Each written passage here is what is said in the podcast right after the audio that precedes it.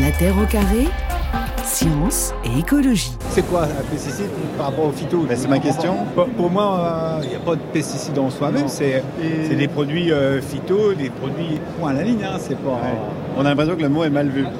En fait, euh, celui qui parle de pesticides en général, il ne connaît pas grand-chose. En fait. C'est quoi la différence entre pesticides et produits phytosanitaires? Les, les pesticides, on englobe tout ce qui est produit. hein. Ouais. Les, les produits phytosanitaires, Vous avez failli dire phytonasitaire. Dans ce salon-là, il n'y a pas de pesticides, il n'y a que des produits phytosanitaires. on joue avec les mots. hein. Ouais, je cherche la petite bête. Est-ce que je vais la trouver, la petite bête, ou est-ce qu'elle aura été butée par un insecticide? L'instant Meurice, c'était le 8 novembre dernier sur France Inter. Pesticides, un déni organisé, thème de l'émission donc cet après-midi à l'occasion de la publication de votre ouvrage François de Dieu intitulé Pesticides. C'est aux éditions du Seuil. On en parle également avec vous donc Pauline Servant qui est toxicologue. Alors un mot quand même pour commencer sur vos profils respectifs qui sont quand même très intéressants. Euh, François de Dieu, je le disais, hein, vous êtes sociologue mais aussi donc expert pour l'ANSES qui est chargé d'homologuer les pesticides et dont vous montrez le rôle dans la fabrique de l'ignorance hein, tout autour de, ces produits. Comment a été reçu votre ouvrage au sein donc de cet organisme pour lequel vous bossez?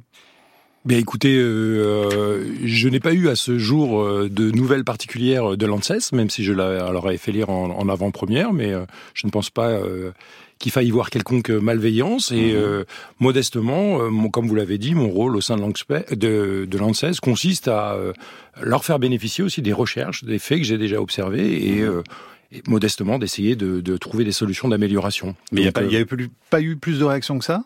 Pour le moment, Parce que c'est quand même une critique très dure finalement de cet organisme hein, qu'il y a dans, dans ce livre. Mais je pense que paradoxalement, ça surprend pas grand monde. Et je pense que les limites de la science réglementaire dont nous allons parler aujourd'hui, je pense abondamment, ne surprennent pas grand monde, y compris les gens de l'ANSES, qui savent euh, très bien, en fait, euh, et qui sont tenus à un certain nombre de contraintes, là aussi on va en parler, et qui peuvent pas faire euh, grand-chose d'autre, même s'ils essayent de trouver des solutions d'amélioration. Et donc je Mhm. pense que ça ne les surprend pas tant que ça, non. En tout cas, on verra pourquoi les dispositifs d'homologation restent très insuffisants et pourquoi cette machinerie administrative entretient euh, cet aveuglement hein, que, que vous décrivez, en espérant peut-être que votre ouvrage puisse contribuer à des changements. On va les décrire dans un instant. Euh, Pauline Servant, vous aussi, vous avez travaillé d'ailleurs pendant un petit moment à, à l'ANSES. Et puis ensuite, vous avez été dans, dans l'industrie des produits biocides, donc ce sont les, les pesticides domestiques. Et aujourd'hui, vous êtes chargé de mission pour Génération Future. Donc euh, comment on passe de l'industrie des pesticides à Génération Future? Il y a un truc que je comprends pas là.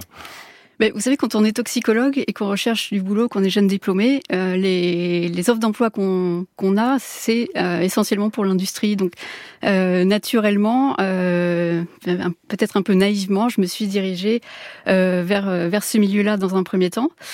Et alors, quand on, pour con- contextualiser un petit peu le travail que je faisais, c'est quand un industriel veut mettre sur le marché un produit, il doit déposer un dossier auprès de l'ANSES. Et donc, dans ce dossier, il doit montrer que le produit est efficace et euh, sûr pour l'homme et l'environnement. Et donc, euh, souvent, ces, do- ces dossiers sont sous-traités euh, à des consultants euh, pour lesquels je travaillais pour l'un d'entre eux.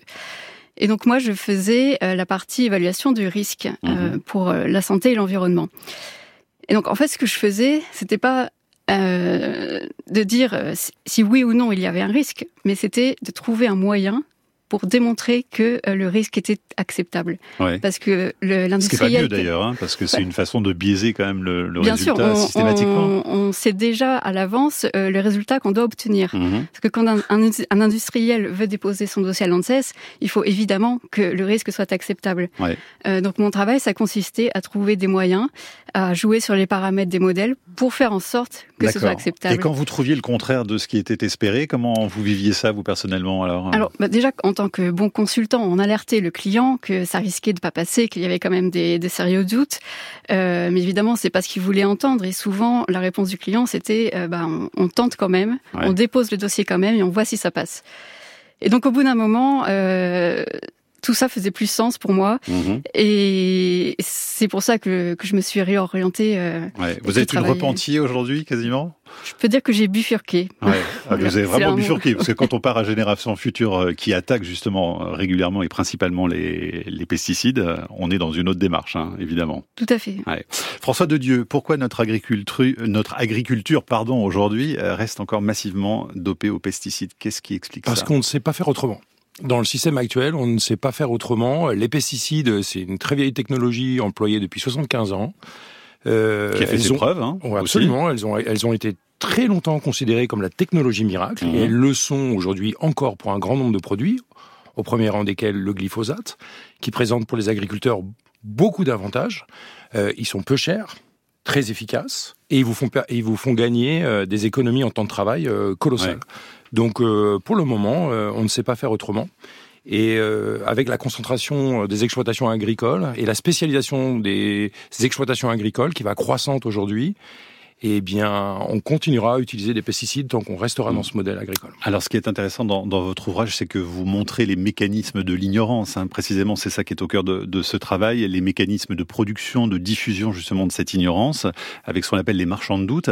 Et c'est vrai que euh, systématiquement, on a envie tout de suite d'accuser l'industrie. Alors, c'est vrai qu'ils ont un rôle à jouer, mais finalement, c'est pas tant eux qui vous intéressent, on a l'assentiment dans le livre. Hein.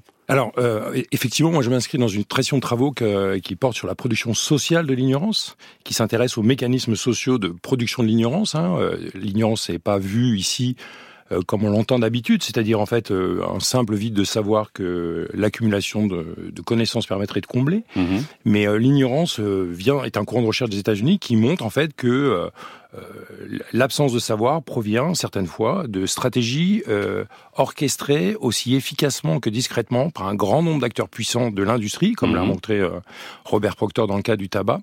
Et un certain nombre d'affaires dans le cas des pesticides ont montré exactement la même chose, notamment avec les Monsanto Papers, où on a montré en fait comment Monsanto essayait de manipuler en fait les connaissances hein, en orchestrant euh, des sortes de contre-feux scientifiques mhm. pour euh, pour euh, pour amenuiser en fait des, des, expertises qui montrent la dangerosité des pesticides. Mais moi, ce qui m'intéressait dans, dans mes recherches, hein, que j'ai menées seul ou à plusieurs, c'est que finalement, c'est pas vraiment là le problème. Alors, il s'agit pas de dédouaner l'industrie, hein, qui, qui fait mhm. preuve en fait. c'est pas ce que vous faites. Hein. Non, c'est pas ce que je fais, non. Mais en fait, le problème est ailleurs dans un système qui est beaucoup plus complexe, euh, qui est lié en fait à la manière dont on a conçu et réglementé l'évaluation des risques qui sont liés aux pesticides. Donc il y a un déni qui est très organisé euh, finalement euh, par par exemple des instances officielles comme l'ANSES, encore une fois, euh, chargées donc d'évaluer euh, les risques, voire d'interdire des produits le cas échéant. Comment une agence comme celle-là fait justement pour entretenir l'ignorance sur les dangers qu'elle est même censée contrôler elle-même Alors, alors j'aurais peut-être dû commencer par ça, mais en fait ce que j'essaie de montrer, c'est que la production de l'ignorance sur les pesticides résulte en grande partie euh, de logique euh, involontaire. L'ANSES, comme les autres acteurs de ce système, n'est pas les seuls à évaluer les risques qui sont liés aux pesticides. Mhm. L'ANSES est pris dans un ensemble de champs de contraintes. Puis là, on est sur la France. Hein. Absolument, parce que l'ANSES, il faut le rappeler, euh, en fait, évalue les substances chimiques au niveau national. Mais l'ANSES est pris dans un champ de contraintes, dans un système qui les dépasse un peu. Mhm. C'est-à-dire qu'on va y revenir, mais si on commence à détricoter toutes ces contraintes qui pèsent à eux, on va voir qu'en fait, ils sont tenus par la réglementation européenne et par euh, une procédure qui est très importante dans le système, qui s'appelle les documents guides, qui ne sont pas le fait de l'ANSES, mais qui sont le fait d'une réglementation européenne. C'est quoi un document guide alors Alors un document guide, c'est un document euh, très complet qui vous permet de, de, dire lorsque vous recevez un pesticide, vous devez le commercialiser, et vous devez, vous, vous devez en fait prouver son innocuité pour l'homme et l'environnement. Mmh. Vous devez suivre un certain nombre de consignes qui sont inscrites dans les documents guides et suivre les méthodologies qui sont fournies par les industriels et notamment vérifier si le pesticide ne dépasse pas des valeurs toxicologiques de référence qu'on appelle. Mhm. Donc, euh, suivant en fait le grand paradigme de la toxicologie, que la dose fait le poison. En dessous d'une certaine dose, on estime que le pesticide n'entraîne aucun danger. Pauline Servant, justement, dans le dernier rapport de Génération Future, vous montrez de grosses anomalies hein, du côté de l'évaluation de, ces risques qui dépendent donc de ces instances officielles. Pourquoi, justement, ces évaluations ne sont pas suffisamment protectrices aujourd'hui pour euh, la, la, population et l'environnement, du coup? Déjà, juste pour, euh, pour euh, confirmer ce que vient de dire François de Dieu, je partage tout à fait cette analyse que le, euh, la, la, la, faille vient de, de, cette pile de documents guides et que le, le mal se cache à l'intérieur de ces documents guides. Et donc, c'est ce qu'on a voulu démontrer dans le, dans le rapport que vous avez mentionné, qui explique la manière dont le risque est évalué pour les riverains qui habitent à côté de champs traités aux pesticides. Mmh. Donc on a voulu expliquer et vulgariser dans ce rapport euh, comment était évalué le risque. Et on a voulu montrer que les modèles utilisés sont extrêmement incertains, qui reflètent pas toujours les conditions réelles d'application et qui risquent de sous-estimer l'exposition euh, pour les personnes les plus vulnérables et en particulier pour les bébés. C'est-à-dire, elles sont pas, les bébés ne sont pas pris en compte, par exemple, dans ces évaluations? Exactement. Les bébés, il faut savoir que le, risque euh, pour les riverains est évalué à partir d'un d'un poids, d'un en fait. poids, voilà, de par personne de 10 kilos. De hein, 10 c'est kilos. Parce qu'en fait, on va calculer l'exposition qu'on peut être, qu'on peut être, à laquelle on peut être exposé sans risque, et cette exposition est rapportée au poids. Donc le poids est très important. Et donc le, poids, le premier poids considéré dans, dans les modèles, c'est 10 kilos. Euh, ça correspond à peu près à un bébé de 1 an. Mhm. Euh, donc euh, finalement, le risque pour les bébés de moins de 10 kilos ou moins de 1 an n'est pas évalué. Et vous allez me dire, mais pourquoi Alors qu'on pourrait penser que ce sont les plus vulnérables. Ça l'est. pourquoi? Parce qu'on prend une hypothèse dans, le, dans les documents guides, une hypothèse qui est que euh, ces enfants-là sont moins exposés parce qu'ils ne font pas de quatre pattes, euh, parce qu'ils ne mettent moins à la bouche que des bébés euh, de plus de un an, Mhm. et parce qu'ils sont pas concernés par un, un des scénarios d'exposition qui est la, la réentrée dans, dans les champs traités. Donc ça, c'est un exemple intéressant, hein, assez signifiant justement sur le fait qu'on ne prend pas en compte tout un tas de données qui sont pourtant essentielles et qui touchent des êtres humains, par exemple. Voilà, ça montre que la, l'évaluation est euh, modélisée, normalisée, et que dans un modèle ou une norme, on prend des hypothèses et que ces hypothèses euh, sont parfois euh, euh, farfelues, qu'elles ne représentent pas euh, la réalité et les pires cas. Même Et- si pourtant, euh, François de Dieu, on est euh, dans de la science plutôt très rigoureuse hein, de la part de ces agences. Hein. On peut Ah, mais pas tellement leur reprocher ça en fait. hein. Ah ben absolument pas, c'est même le paradoxe, c'est-à-dire en fait euh, cette science essaye d'être pointue, mais si vous voulez pointue dans un secteur très précis. Et euh, elle, en étant de plus en plus pointue sur ce secteur limité, elle en vient à ignorer un certain nombre de connaissances. J'habite en Beauce, une région d'agriculture intensive. Mes voisins se sentent trahis parce que nous sommes de plus en plus nombreux à les considérer comme des empoisonneurs. Pourtant, après la guerre, ils nous ont sauvés. On leur a demandé de nourrir le monde et ils l'ont fait. En Beauce, ils ont réussi à quadrupler les rendements de céréales, notamment grâce au glyphosate, l'herbicide miracle qui permet d'éviter les adventices, c'est-à-dire les mauvaises herbes.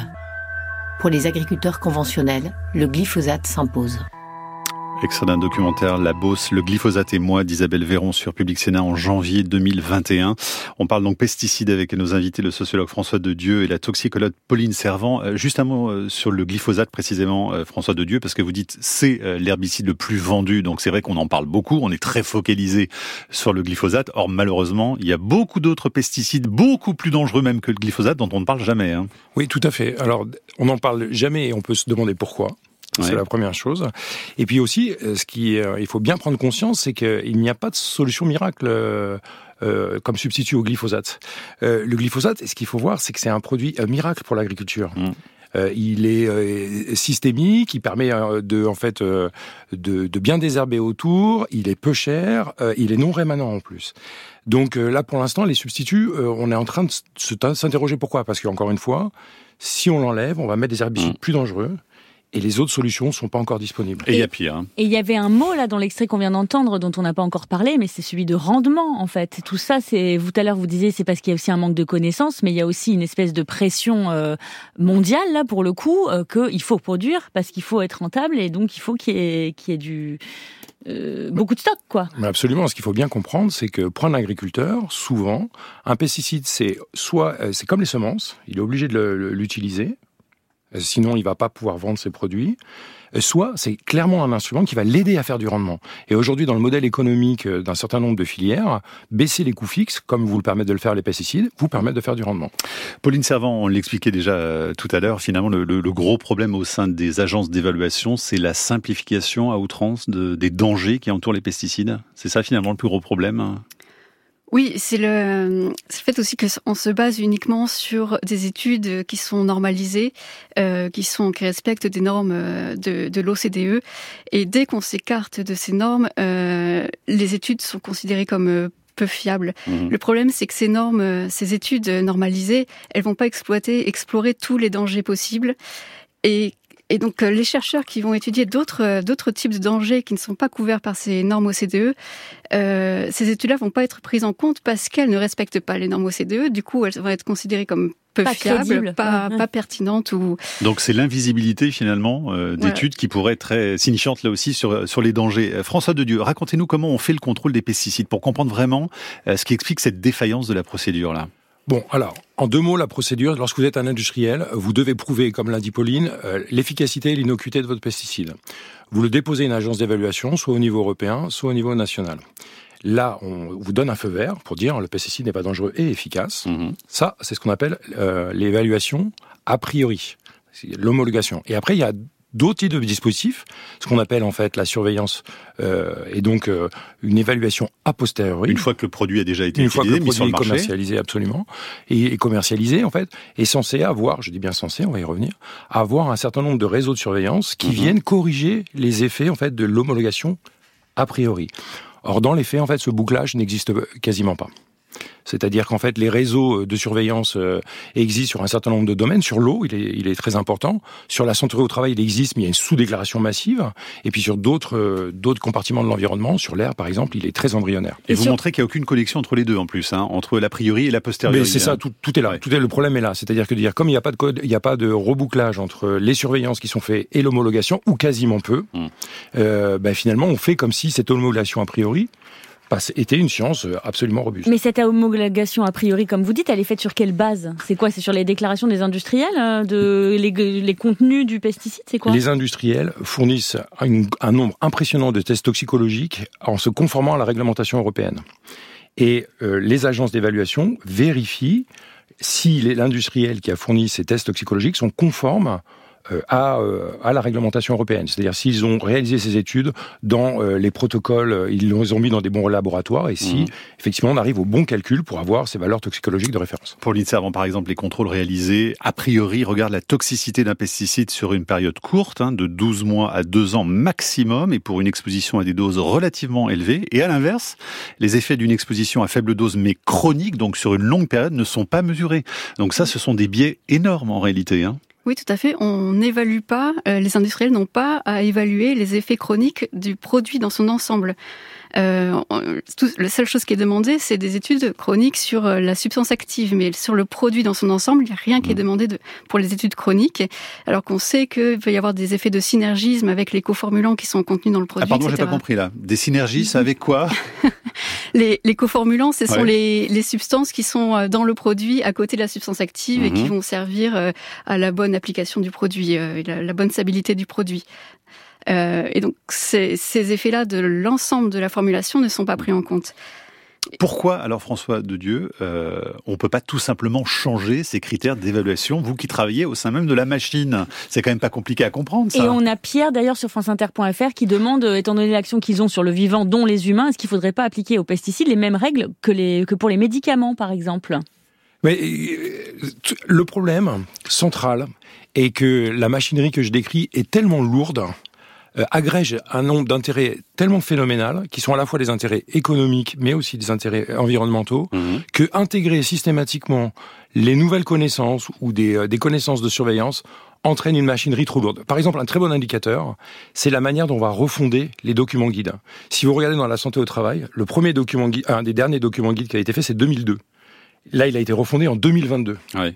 Il s'est passé 20 ans pour pouvoir euh, intégrer ça. Puis, pourquoi? Parce qu'il faut se mettre d'accord à 27 et il faut repasser par un processus très complexe. Et puis Pauline Servant, c'est ce que dit aussi François Dedu dans son livre, c'est-à-dire que si on prenait en compte tous les critères, on pourrait plus vendre aucun pesticide aujourd'hui. Ça ferait s'écrouler le marché du jour au lendemain?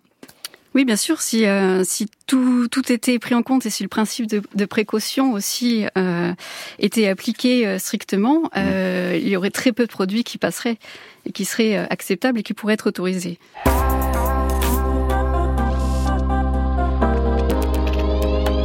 Hervé Treuil a cultivé des pommiers toute sa vie en Corrèze.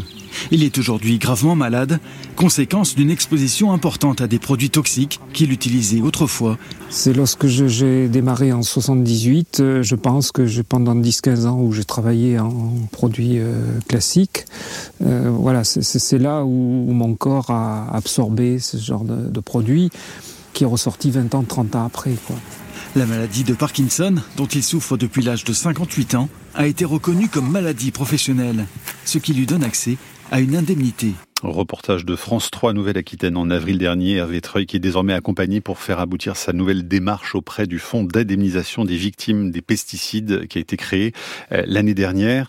Euh, François de Dieu, les problèmes de santé justement des agriculteurs, est-ce qu'ils sont pris en compte dans les évaluations a posteriori précisément? Ben, on commence à bien les voir apparaître. Un hein. rapport de l'INSERM d'abord de 2013 et de 2022 de cette année euh, a montré en fait qu'il y avait une surincidence très claire entre les pesticides et certaines maladies. La maladie de Parkinson, on vient d'entendre mhm. parler, et notamment certains cancers du sang. Et aujourd'hui, euh, des bronchiolites chroniques. Euh, donc, euh, ça commence à apparaître assez clairement. Oui. Pauline Servant, le cœur du problème, semble-t-il, c'est aussi toujours de trouver un lien de causalité entre les concentrations et les effets sur la santé, justement, des personnes. Ça, c'est un des gros soucis quand on veut démontrer la toxicité, justement, d'un pesticide. Oui, c'est toute la difficulté euh, aussi euh, de faire le lien entre l'exposition à une substance en particulier et à une pathologie en particulier, sachant que les, les personnes sont exposées au cours de leur vie à une multitude de, de substances. Euh, c'est très difficile de faire, le, de faire un lien et c'est pour ça aussi que, que c'est extrêmement compliqué de, a posteriori de, de démontrer que c'est ce pesticide-là qui a causé mmh maladie. C'est toute la difficulté. Est-ce qu'il y a une prise de conscience d'ailleurs de, la part du, monde agricole? Parce que touché euh, dans sa santé, les cas de Parkinson par exemple, hein, qui se multiplient, qui sont clairement avérés, est-ce que ça c'est aussi une incitation pour certains agriculteurs à passer à une autre forme d'agriculture ou pas? Alors ça, c'est très compliqué pour à répondre à cette question.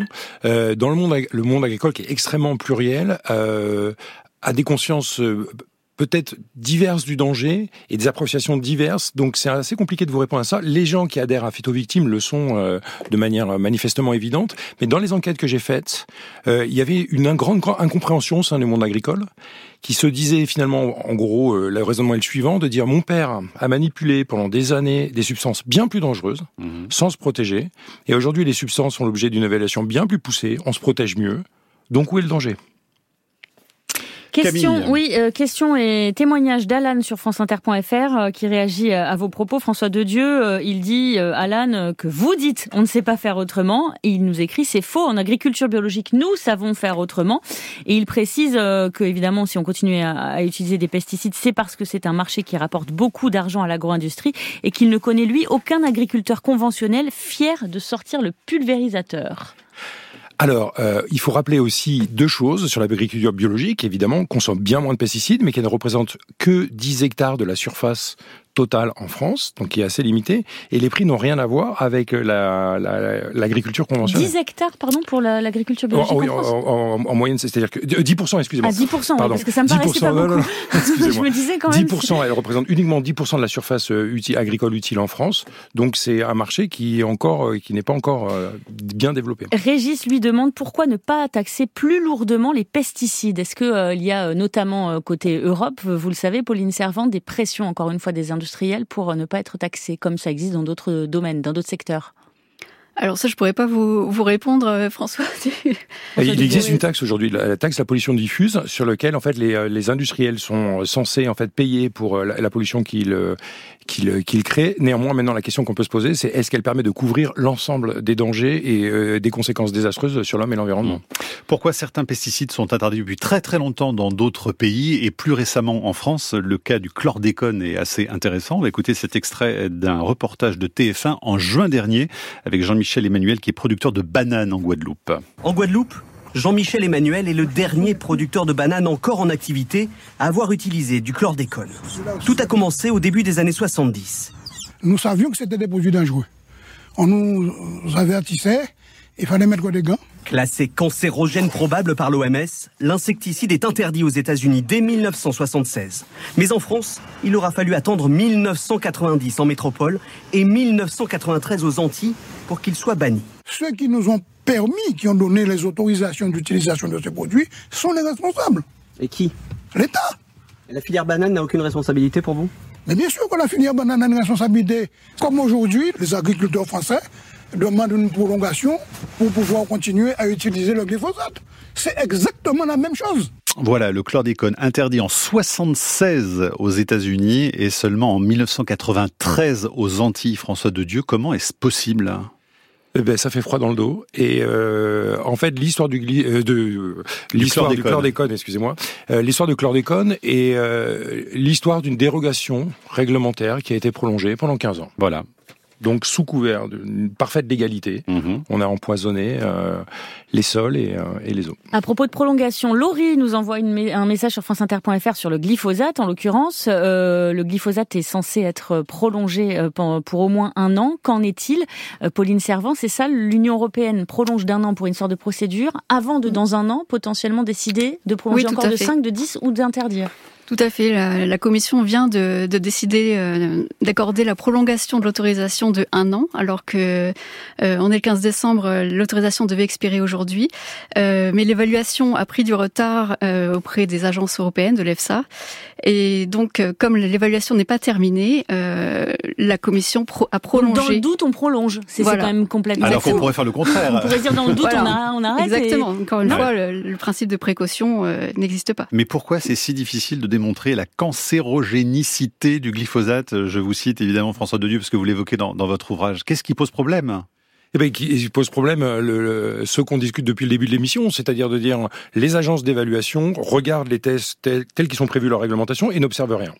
Alors que le CIRC en 2015, lui, va regarder les choses un peu différemment, c'est-à-dire il va regarder non pas seulement la molécule, mais le produit euh, et ses différentes substances, et va trouver, euh, il va se baser aussi sur d'autres types d'études, beaucoup plus vastes que celles de, de, de l'EFSA, donc de la réglementation officielle, et va aboutir à une conclusion totalement différente. Le CIRC, c'est autour du cancer. Hein. Absolument. Camille, d'autres questions Jean-Pierre, agronome, nous écrit qu'il faudrait insister sur le fait que 80%, dit-il, des pesticides présents sur le marché en 93 ont été interdits grâce à la réglementation euh, Union européenne. Par exemple, 70 des 72 organophosphorés ont été interdits. Qui peut confirmer ou infirmer cette, euh, ce message de Jean-Pierre? Pauline Servant est-ce que parfois l'Union européenne euh, fait quand même des choses positives bah, vis-à-vis des, des, fois, pesticides les, preuves sont tellement flagrantes qu'ils n'ont pas le, choix de faire autrement que, que d'interdire. Euh, mais il faut savoir qu'il reste énormément de substances euh, différentes sur le marché et pour lesquelles euh, il y a, il y a d'énormes alertes de toxicité pour autant.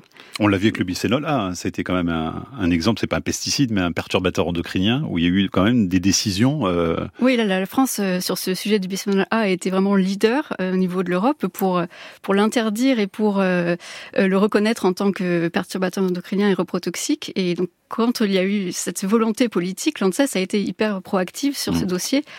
Et c'est l'ANSES qui a porté au niveau européen ce, ce sujet du bisphénol A. François de Dieu. Oui, ce qu'il faut, ce qu'il faut signaler, c'est qu'il y a une baisse drastique de, des pesticides les plus dangereux, ce qu'on appelle les CMR, cancérigènes, mutagènes, reprotoxiques, ces dernières années, mais ils représentent encore 10% du marché ce qui n'est pas rien, mais néanmoins on sent en fait que les choses sont un peu en train de tourner. Euh, on a euh, l'Europe a interdit euh, récemment le mancozeb qui est un produit qui est très utilisé dans l'agriculture, qui, est un, qui est un perturbateur pour la, la reproduction. Mhm. Et oui, ça a été plutôt courageux de le, supprimer. Allez, d'autres questions, elles sont nombreuses. Patrice, qu'en est-il des SDHI très nocifs pour lesquels l'ANSES, dit-il, a eu le plus grand mépris vis-à-vis -vis des lanceurs d'alerte reçus aussi par la Terre au carré? Qui peut répondre Pauline Servant Alors ça, les SDHI, c'est un bon exemple euh, de, de fabrique de l'ignorance de la part des autorités. Euh, qui, les SDHI vont avoir une toxicité sur euh, sur les mitochondries. Ce sont des, des, petits organismes au niveau des cellules qui fabriquent l'énergie de la cellule. C'est l'usine des cellules. Voilà, hein. c'est l'usine euh, énergétique de la cellule. Et il faut savoir que ces, ces études qui montrent cette toxicité ne sont pas euh, faites selon les normes OCDE. C'est des études issues de la littérature indépendante et du coup ne sont pas prises en compte. Et voilà. voilà comment on ignore euh, l'état mmh. de la science. François de Dieu, ce que vous nous dites quand même, c'est que les ventes de pesticides ont encore de, de beaux jours devant elles, les ventes, euh, tant que perdurera cette illusion collective finalement que euh, l'ensemble des dangers de ces substances sont contrôlables et bien mesurés? Tant qu'on continuera dans le même modèle agricole, les pesticides auront des beaux jours devant eux. Tant qu'on continuera à penser que la science réglementaire permet d'évaluer tous les dangers des pesticides en se basant sur la science au sens générique du terme, les pesticides auront de beaux jours devant eux. Mais comment on fait euh, en imaginant que la France se dise allez, on va faire tous les trucs super bien, etc. Il y a un moment, il y a une réalité dont on parlait tout à l'heure, c'est la concurrence aussi à l'international. Euh, comment c'est possible en fait de s'en sortir? Ça veut dire que ça doit être global. Ça paraît impossible en fait. Alors, il y a, y a, plusieurs aujourd'hui, plusieurs solutions sur la table. Il y a euh, des révolutions, c'est-à-dire changer le modèle drastique euh, de consommation, parce qu'on n'a pas parlé jusque-là du consommateur, mais il faut mm. parler aussi du consommateur dans ce système-là. C'est-à-dire, tant qu'on mangera des fruits aussi bien calibrés, on utilisera des pesticides. Absolument, des pommes bien lustrées, qui ont un certain crunch, etc on utilisera des pesticides. Donc il faut accepter de manger des pommes moches. Il faut absolument accepter de. Et que ce soit le cas dans tous les pays, c'est ça. Que ce soit le cas dans tous les pays et que voilà exactement, que ce soit le cas dans tous les pays et que le consommateur, le citoyen prenne aussi conscience que les pesticides sont effectivement dangereux pour, pour beaucoup d'entre eux, mais qu'ils doivent aussi avoir leur responsabilité sur manger d'autres types de produits qui sont moins calibrés, moins exigeants en pesticides. on fait encore peser la charge sur les consommateurs, c'est ce mm. qu'on dit à chaque fois, alors que quand même les autorités, nos dirigeants devraient d'abord agir pour Vous avez protéger, non? Je crois que c'est une responsabilité collective. Ça vient à la fois de l'industrie, des experts, du ministère de l'Agriculture, des agriculteurs, mais aussi des consommateurs. Il faut penser le problème de manière systémique, en chaîne, et trouver la bonne entrée en fait de changer le système. Alors, c'est quoi votre solution à vous, Pauline Servant, pour changer le système précisément et pour sortir de, de cet état-là? Bah, il faut une volonté politique. D'abord, si si euh, si la volonté politique est claire et, et, forte, euh, l'ANSES, euh, les agences sanitaires auront sûrement euh, moins de difficultés à, à émettre des, des, précautions dans leurs avis mhm. et, et à, à, mettre en avant toutes les alertes qui existent. Euh, donc pour moi, c'est vraiment une volonté politique qui qui doit être le point de départ pour euh, pour avoir des, mmh. des, une évaluation réglementaire plus protectrice. François de Dieu. Oui, absolument. Dans la volonté politique, je pense qu'il y a un point qui est très important, c'est qu'il faut que les agences d'évaluation aient beaucoup plus de moyens pour faire leurs recherches. Aujourd'hui, elles sont beaucoup trop dépendantes en fait des, des, des tests qui leur sont soumis par l'industrie. Si on était capable de tripler, voire quadrupler en fait les budgets de recherche de ces agences-là, on rééquilibrerait euh, les asymétries très fortes qui existent entre les deux. Pourquoi vous dites que la science elle seule ne permettra pas justement de sortir de, de cette ignorance?